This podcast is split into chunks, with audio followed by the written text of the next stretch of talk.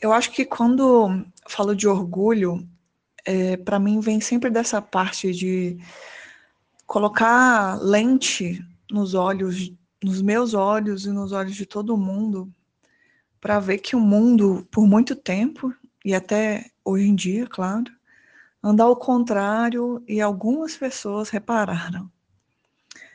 É sobre amor, mas é sobre um amor amor próprio mesmo, né? É sobre se amar independente do que a sociedade ou o mundo te devolve. Se amar perante tudo. Meu nome é Letícia Martins. Eu sou uma mulher branca, cis, lésbica, mineira de Belo Horizonte. Eu tenho um podcast chamado Sapa Justa.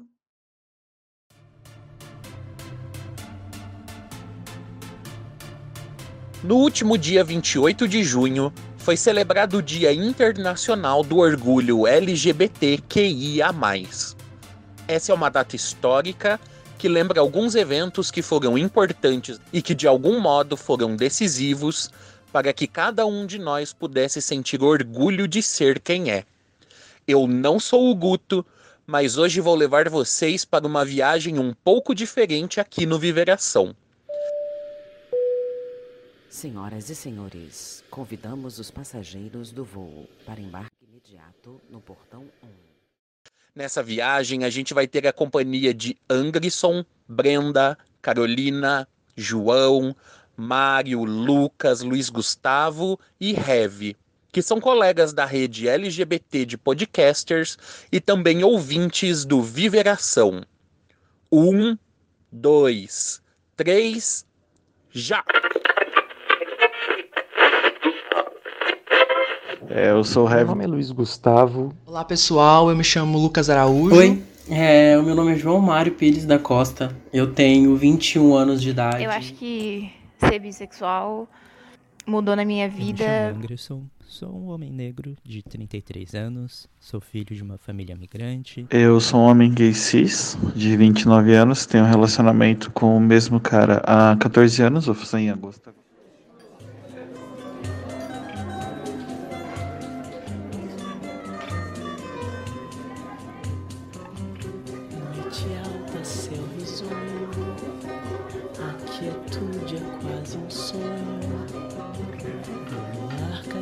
A mata como a chuva de prata de raríssimo esplendor.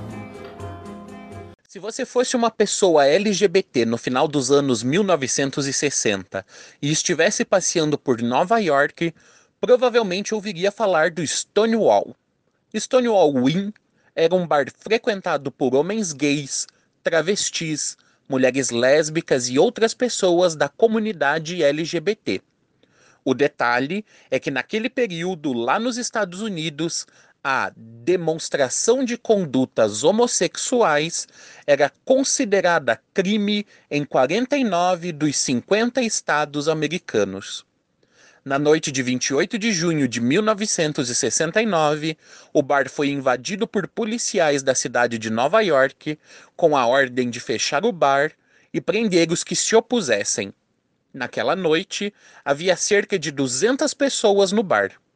Esse que vocês vão ouvir agora é Seymour Pine, inspetor de polícia que comandava uma das equipes responsáveis pela ação.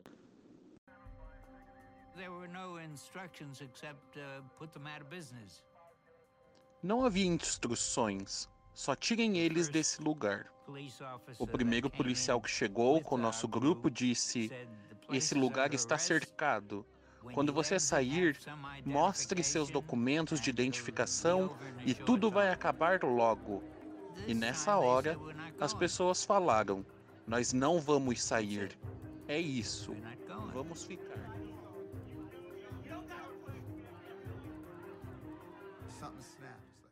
Só para lembrar, isso aconteceu quase um mês antes de Louis Armstrong e Edwin Aldrin se tornarem os primeiros homens a pisarem na Lua.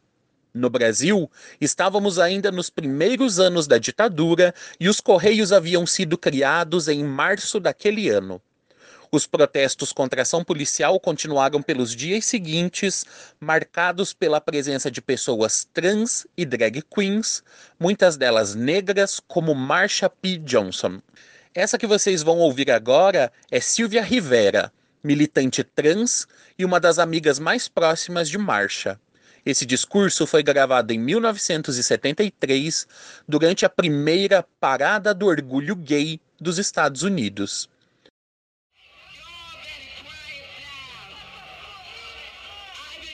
Oi, queridos. Eu passei o dia todo tentando subir aqui. Meus irmãos e irmãs gays na cadeia. Eles me escrevem toda semana pedindo sua ajuda e vocês não fazem nada por eles. Eles escrevem para estar, não para o grupo de mulheres nem para os homens. Eles escrevem para estar, porque nós tentamos ajudá-los. Mas vocês me dizem para sair com o rabo entre as pernas. Mas eu não vou tolerar essa merda.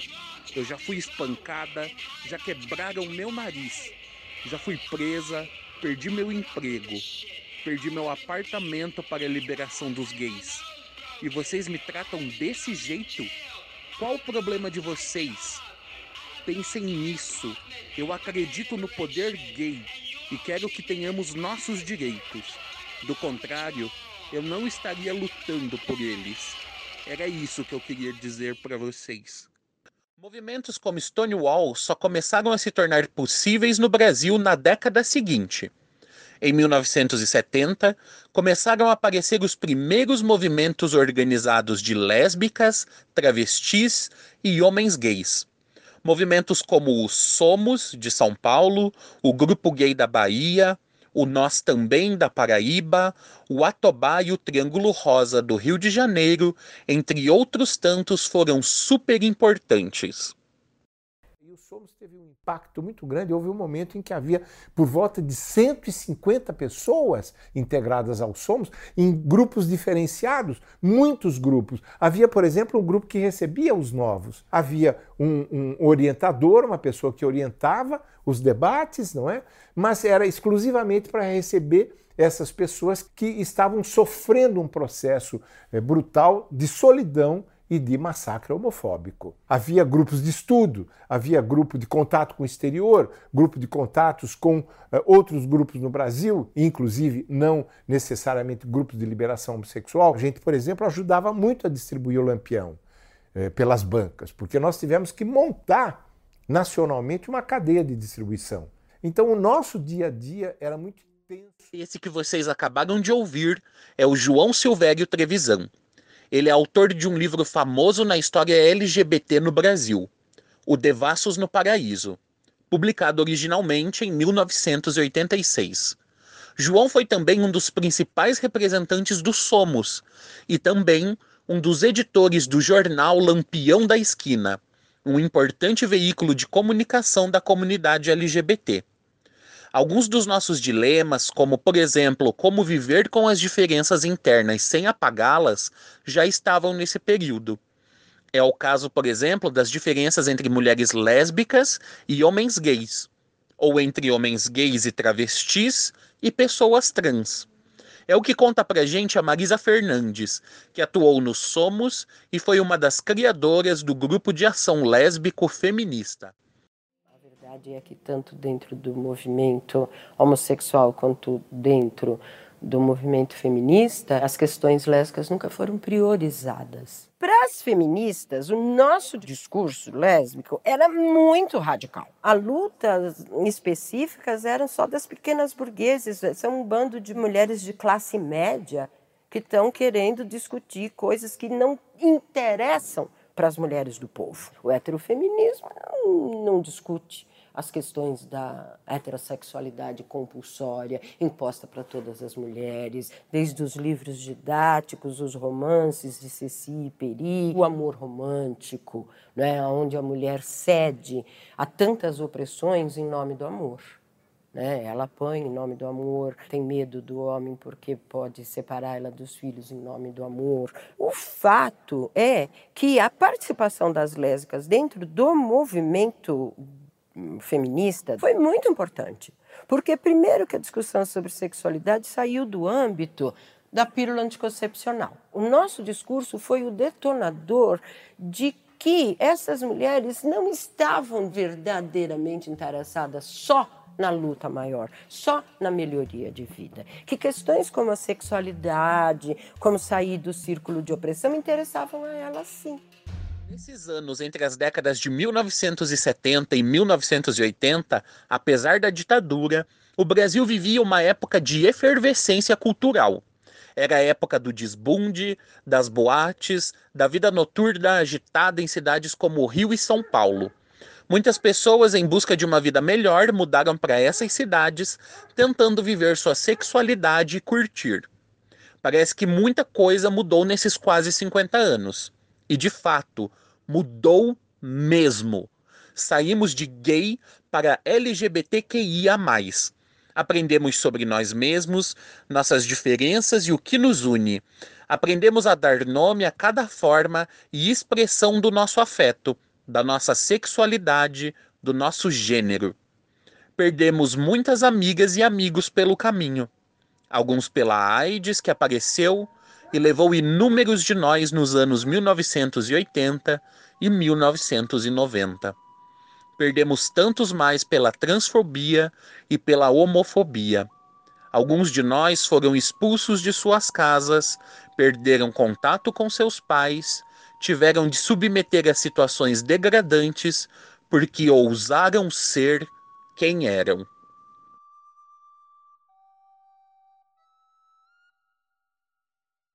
Eu sou Fernanda Bevenuti, estou no estado da Paraíba, sou conselheira nacional de saúde e represento no conselho a ANTRA, que é a, é a Associação Nacional de Travestis e Transsexuais. E hoje nós tivemos um debate aqui no conselho sobre direitos humanos. E o que eu, o que eu trago para a questão dos direitos humanos é esse retorno de poder fazer com que os direitos humanos sejam reconhecidos como o direito da cidadania das pessoas. Eu sou Keila Simpson, nasci na cidade de Pedreira no dia 16 de abril. O ano eu não costumo dizer nem sobre tortura, eu tenho 45 anos. Nasci em uma família natural do estado do Maranhão, com uma descendência em Fortaleza. Sou de uma família que temos sete filhos. Minha mãe tem sete filhos. Dos sete, eu sou o filho bem do meio. Tenho três irmãos mais novos e três mais velhos. Talvez alguns de vocês já conheçam essas vozes. Elas são da Fernanda Benvenuti e da Keila Simpson. E tiveram a proeza de superar as expectativas de vida para mulheres trans e travestis no Brasil.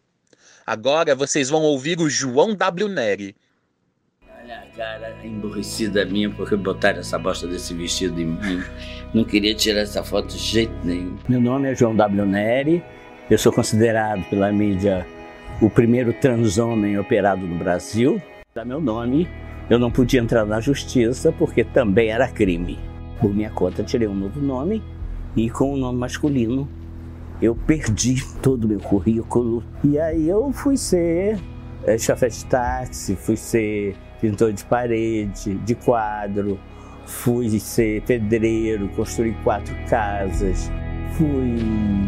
Ai. Nem sei.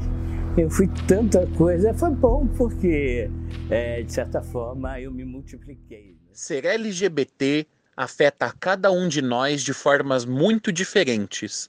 Isso porque ninguém é só LGBT. Uma pessoa LGBT é também uma pessoa com uma história, que mora em um lugar específico, ou que muda de lugar, ou que percebeu que o gênero com o qual a identificaram a vida inteira não era seu gênero de fato. Uma pessoa LGBT são muitas pessoas. E por isso, a gente precisa olhar para cada uma dessas histórias, ouvir e tentar encontrar aquilo que nos une e também aqueles sonhos e temas em que podemos nos aliar e nos fortalecer. Nem sempre se reconhecer como uma pessoa LGBT é algo simples. Leva muito tempo, trabalho e demanda também apoio e confiança daqueles que estão ao nosso lado. Meu nome é Caroline, eu tenho 21 anos, sou bissexual. Sou aqui de São Paulo. Eu não sou abertamente bissexual para minha família, mas eu sou para os meus amigos. E, e saber que a gente tem pessoas perto da gente, que a gente pode se abrir para certas pessoas, é de veras libertador.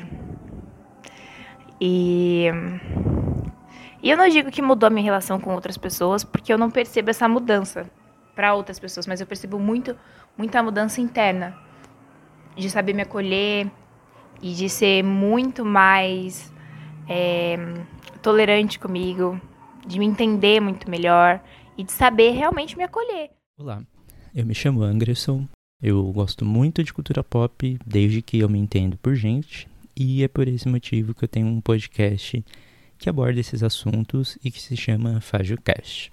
E o fato de ser gay me ajudou a, a compreender essa necessidade de estar sempre lutando, me fez entender que para dar continuidade ao caminho que os nossos antepassados começaram a construir, a gente precisa estar unido, né?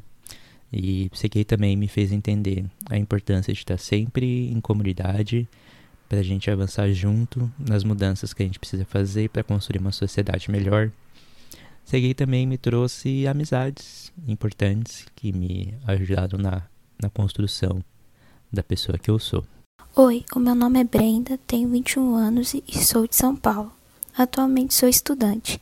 Na minha infância, nunca me preocupei se eu fazia amizade com menina ou menino e se eu sentia um tipo de atração por qualquer um dos dois.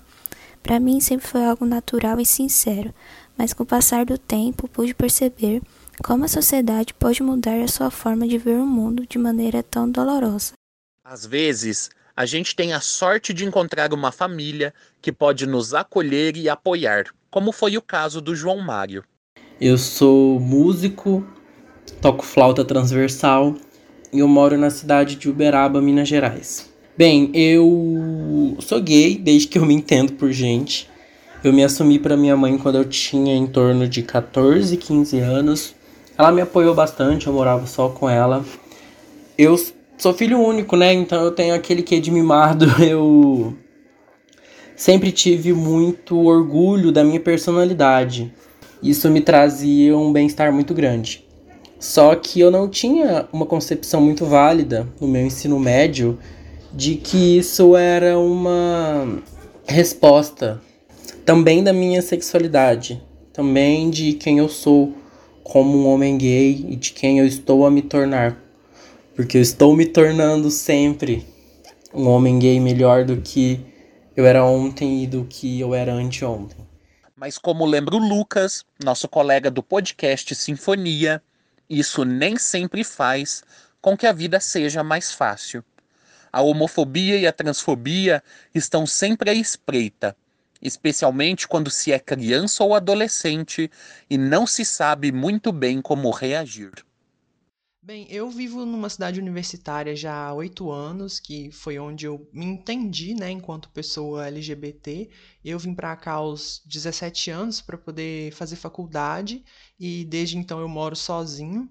E eu venho de uma cidade conservadora e eu acho que se eu não tivesse saído de lá, a minha vida enquanto pessoa LGBT teria sido muito frustrante. Esse lugar que eu vivo hoje foi muito importante nesse processo de, de me conhecer enquanto um homem cis gay, porque aqui eu pude assim conviver com pessoas de diferentes origens, de diferentes vivências, né, e também com outras pessoas LGBT. E aí graças a isso eu entendi que ser gay é uma coisa positiva, né?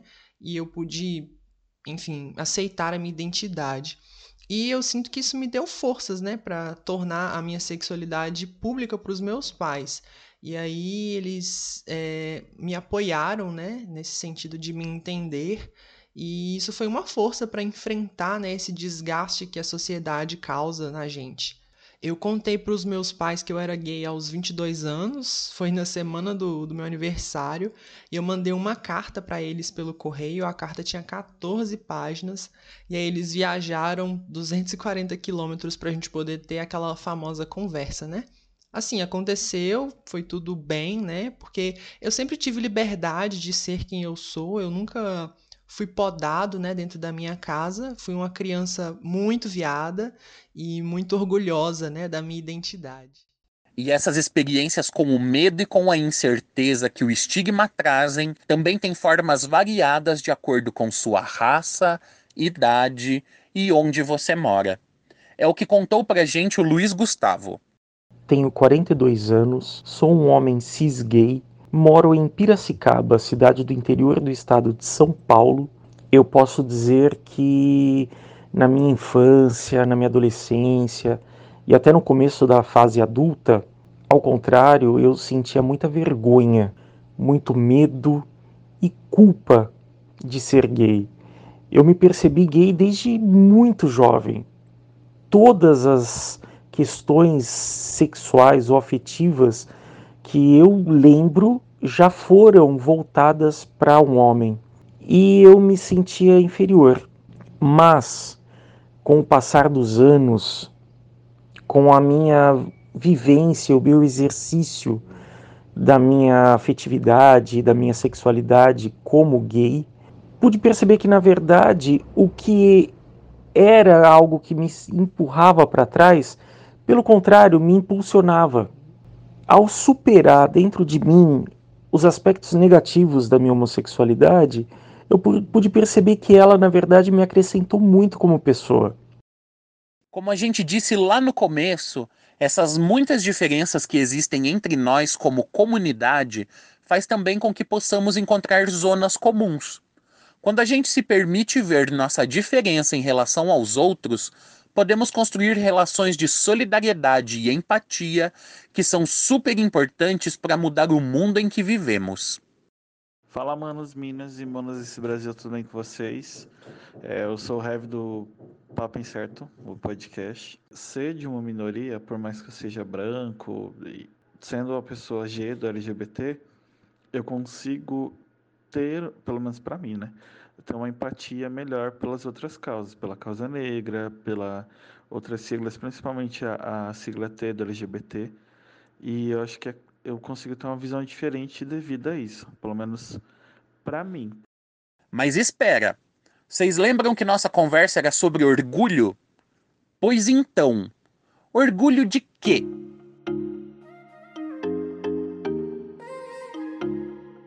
Eu sinto orgulho, tipo, quando alguém que eu amo alcança sucesso. Para mim, o orgulho seria uma satisfação, uma sensação de plenitude, seja em relação a uma característica, a quem se é, a determinadas ações ou a padrões de sentimentos ou comportamentos. E para mim, orgulho é liberdade, né? A gente se orgulha daquilo que é bom, daquilo com que a gente se identifica. O orgulho para mim, ele está relacionado com algo mais interno. Para mim, o orgulho é você olhar no espelho e saber quem você é e estar tá confortável com quem você é. O significado de orgulho é se sentir representada e ter uma rede de apoio e saber que sua resistência pode ajudar o próximo. Orgulho para mim significa poder ser quem eu sou na minha totalidade, sem medo de me expressar e agir como realmente sou e poder falar abertamente sobre a minha sexualidade, sobre as minhas vivências. Orgulho para mim também é poder olhar para trás e lembrar das pessoas que no passado lutaram para que eu e outras pessoas tenhamos a oportunidade de nos expressar.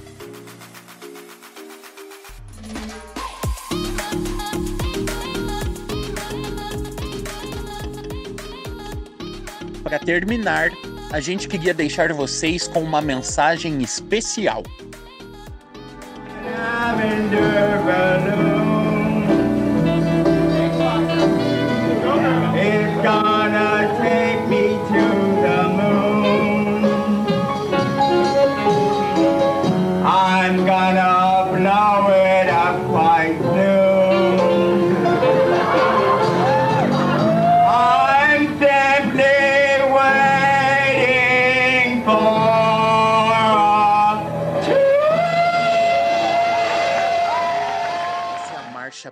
Johnson em um dos poucos momentos que temos registro da voz dela. Até semana que vem.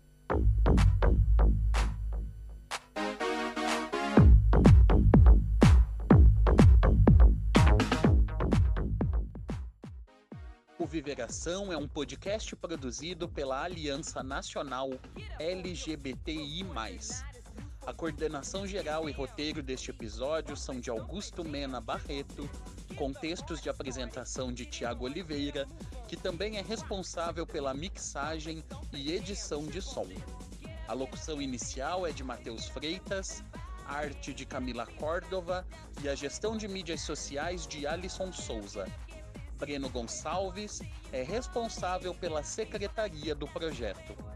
Se você tem algum comentário, dúvida ou sugestão, pode entrar em contato com a gente pelo e-mail viveraçãopodcast@gmail.com ou pelo nosso canal no Telegram @viveração. E não deixe de seguir a gente nas nossas redes sociais arroba Viveração Podcast no Instagram e arroba Viveração no Twitter. As fontes e recomendações feitas ao longo do episódio, assim como as músicas de trilha, estão na descrição do episódio. Get up. Get down. Get up.